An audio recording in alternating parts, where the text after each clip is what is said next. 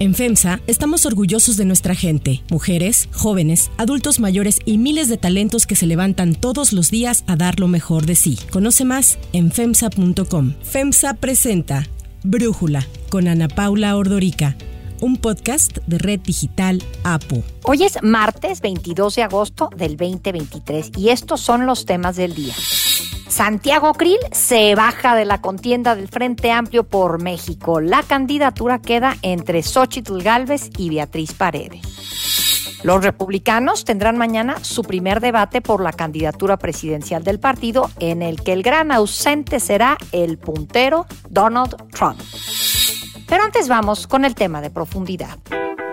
México es el principal socio económico comercial de Estados Unidos. Ya se desplazó a Canadá, a China, a Alemania y a Japón. La cooperación económica, la integración económica, fortalecer nuestra región para enfrentar la competencia de otras regiones del mundo es importantísimo en más de una ocasión, el presidente Andrés Manuel López Obrador ha destacado la relevancia de fortalecer el comercio en la región de América del Norte. Y es que ante la guerra comercial entre Estados Unidos y China, las exportaciones mexicanas hacia Estados Unidos son las que más se han beneficiado, han crecido, lo que ya nos posicionó como el primer socio comercial del vecino del norte. De acuerdo con Citibanamex, en junio de este año, las exportaciones de México hacia Estados Unidos fueron de 41.100 millones de dólares, mientras que que las chinas fueron 34.300 millones de dólares y las de Canadá 35.100 millones de dólares. Con esto, la participación de mercado de México llegó casi al 16% del total, superando a las exportaciones chinas que representaron poco más del 13%. El declive de China como principal socio comercial de Estados Unidos se produce tras años de tensión en las relaciones entre ambos países, sumado al ascenso acelerado de México en el sector manufacturero derivado de la relocalización de compañías por la ruptura en las cadenas de suministro desde Asia a causa de la pandemia. Con el COVID, muchas empresas empresas multinacionales, especialmente las de fabricación, notaron el gran potencial sin explotar de México para construir cadenas de suministro y fuerzas de trabajo resilientes. Tenemos una integración económica cada vez más estrecha con Estados Unidos y con Canadá. México es el principal socio económico comercial de Estados Unidos. En este primer trimestre del año fue México el principal socio comercial de Estados Unidos. Primero era China, luego empezamos a competir con Canadá con relación al comercio con Estados Unidos. En algunos meses Canadá ocupaba el primer lugar, México segundo, China tercero.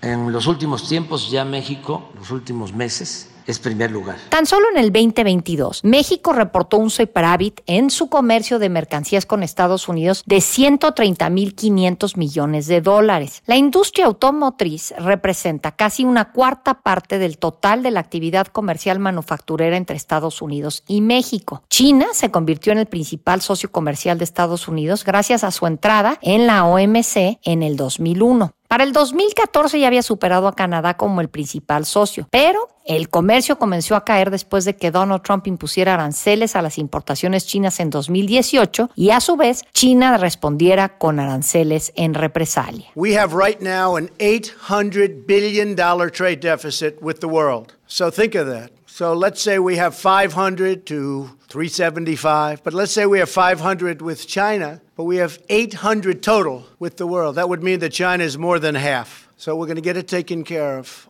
The word is reciprocal. That's the word I want everyone to remember. We want reciprocal, mirror. Some people call it a mirror tariff or a mirror tax.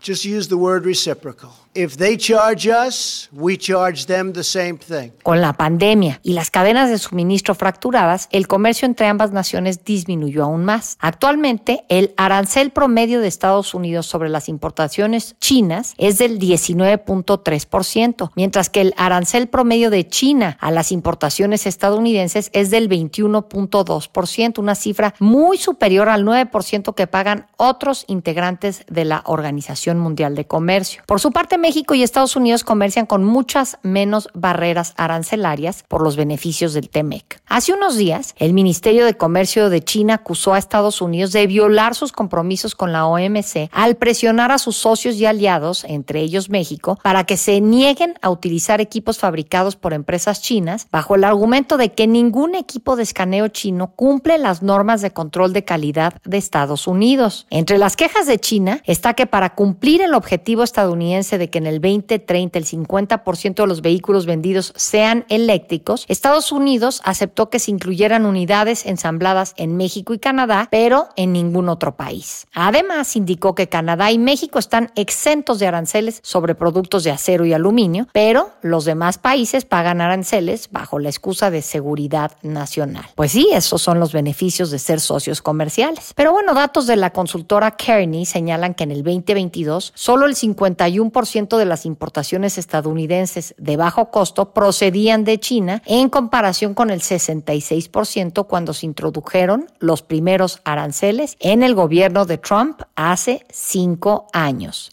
El análisis.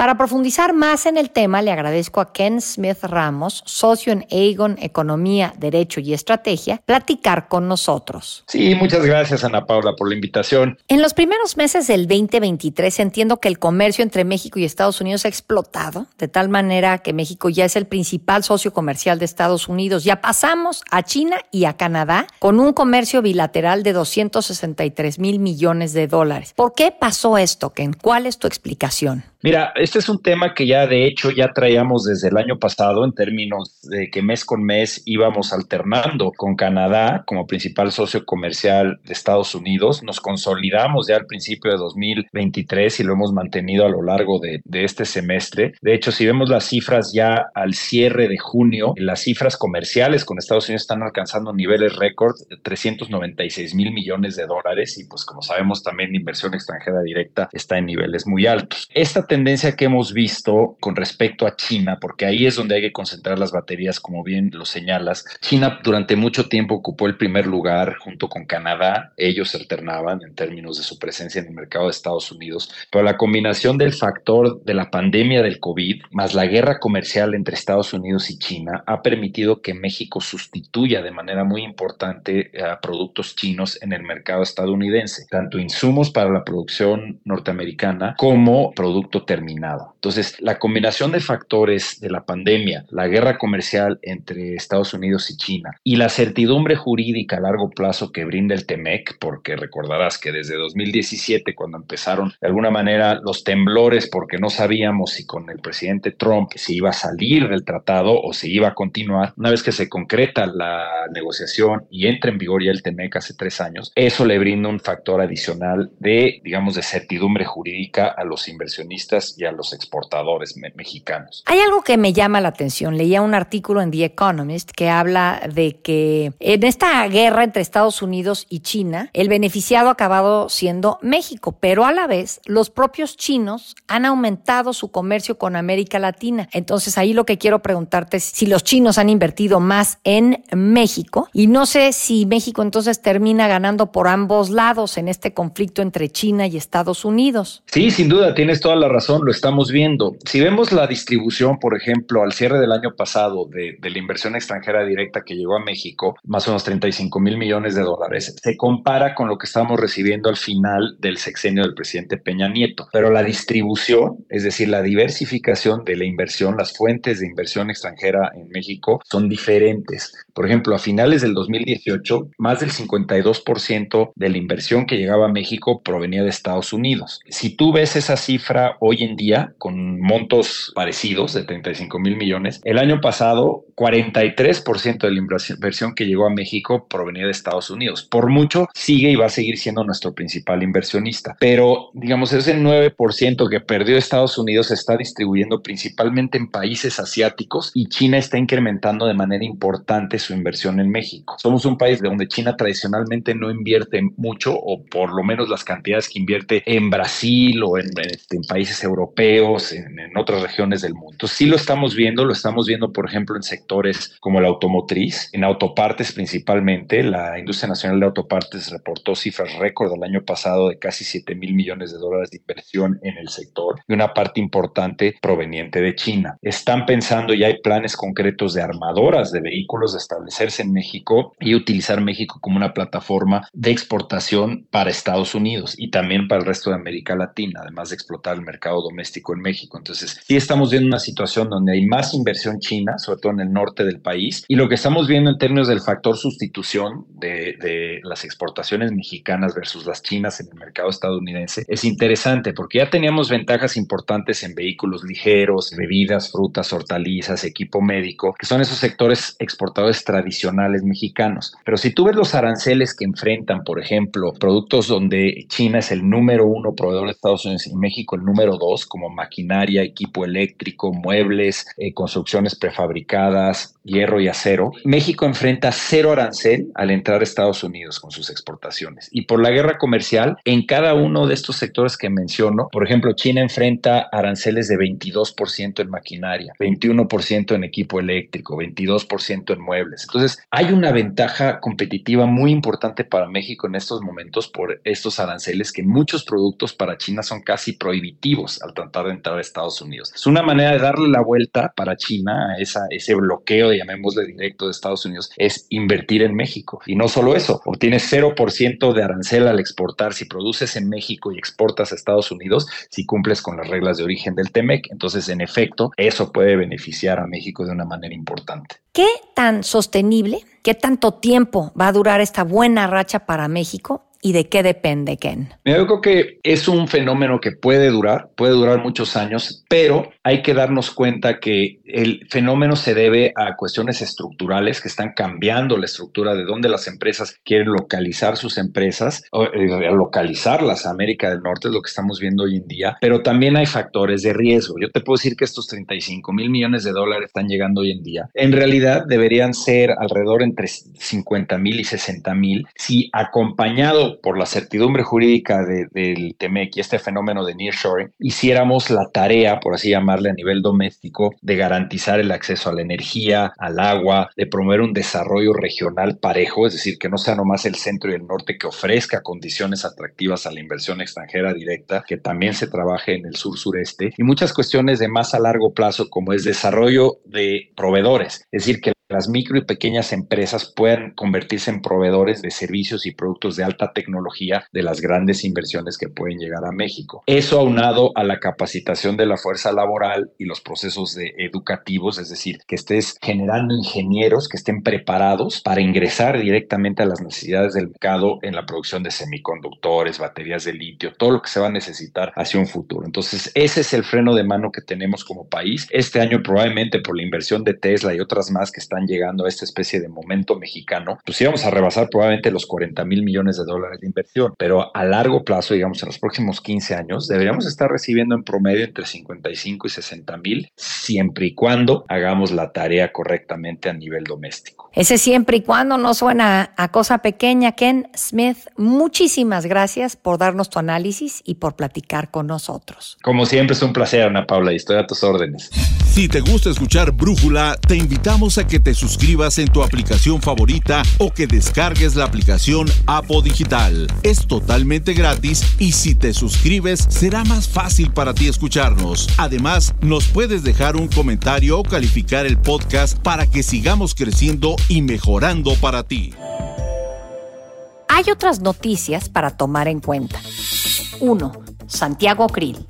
A menos de una semana de que se levante la segunda encuesta y de cara a la consulta directa del 3 de septiembre, el diputado con licencia Santiago Krill anunció que se retira de la contienda para encabezar el Frente Amplio por México. Anuncio que le doy a Xochitl Calves mi total apoyo para que encabece el Frente Amplio por México. Lo hago con plena convicción de que es mi deber. La política es un bien que obliga, que obliga precisamente porque es un bien lo que debemos de buscar, el bien común. En esta ética política, ningún interés personal o de partido puede estar por encima de México. Con la decisión de Krill, la disputa del frente queda entre las senadoras del PAN Xochitl Galvez y del PRI Beatriz Paredes. Santiago Krill había asegurado que él no se iba a bajar de la contienda. Esto decía hace apenas unas semanas. Yo quiero y puedo ser presidente.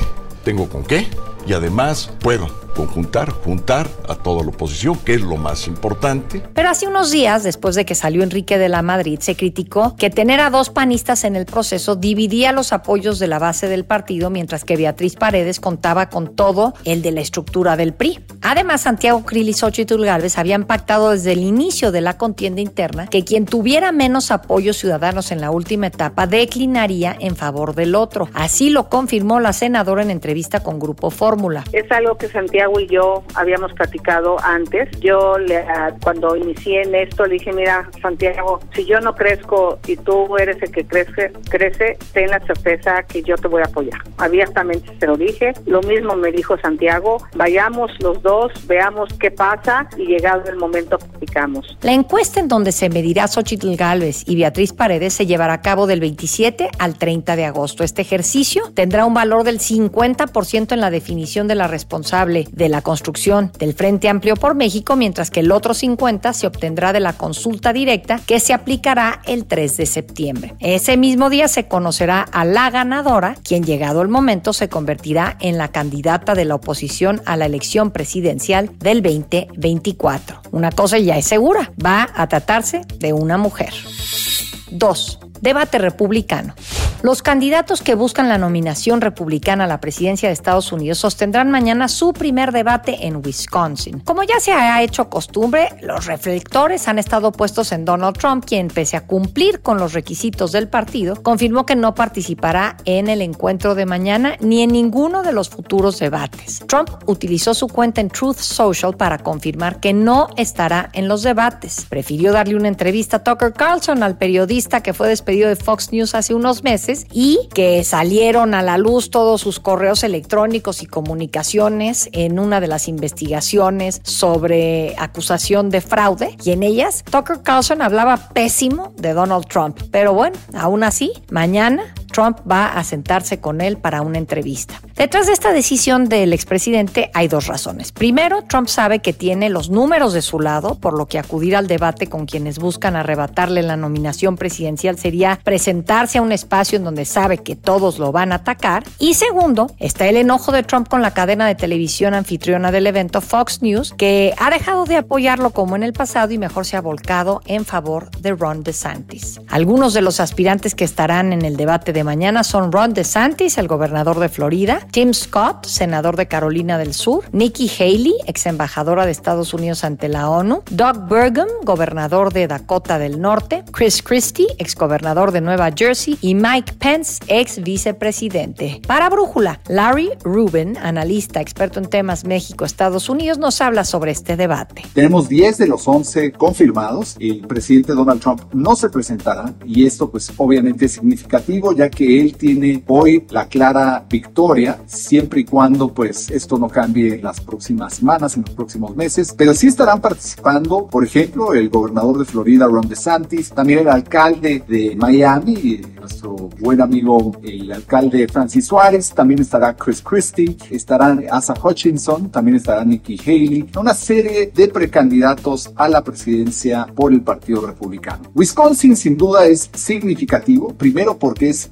uno de los primeros estados en emitir su voto hacia el candidato, entonces esto lo hace muy importante, y también que cuatro de los seis últimos presidentes han sido decididos en el estado de Wisconsin. Entonces, sin duda es un eh, fenómeno lo que ha sucedido en el Partido Republicano y veremos cómo va este debate. Claro está, parte de la discusión, del diálogo será el mismo presidente Donald Trump, porque todos tendrán algo que decirle al que hoy lleva la preferencia en las encuestas. Y ya que hablamos de Trump, los abogados del expresidente informaron que el republicano se entregará el próximo jueves a la justicia de Georgia en relación con la imputación por haber intentado revertir su derrota en las elecciones del 2020. Sin embargo, negociaron su libertad con el pago de una fianza de 200 mil dólares. Para cerrar el episodio de hoy los dejo con música de Miguel Bosé. Seré tu amante bandido, bandido. El cantante español Miguel Bosé fue asaltado en su casa de la Ciudad de México por delincuentes que lo mantuvieron atado junto a sus dos hijos menores y a personal doméstico por más de dos horas. El músico de 67 años detalló que un comando armado de 10 personas entró a su casa y se llevaron todo, incluyendo su coche, en un asalto que describió como muy estudiado. Tras el incidente, diversos medios comenzaron a especular que el artista dejaría México, algo que Bosé negó y aseguró que él se queda en el país. Olvídame tú que yo no puedo. Yo soy Ana Paula Ordorica. Brújula es una producción de Red Digital APO. En la redacción, Ariadna Villalobos. En la coordinación y redacción, Christopher Chimán. Y en la edición, Cristian Soriano. Los esperamos mañana con la información más importante del día. Oxo, Farmacias ISA, Cruz Verde, Oxo Gas, Coca-Cola FEMSA, Invera, Torrey y PTM son algunas de las muchas empresas que crean más de 245 mil empleos tan solo en México y generan valor como parte de FEMSA. FEMSA presentó Brújula con Ana Paula Ordorica, un podcast de Red Digital APO.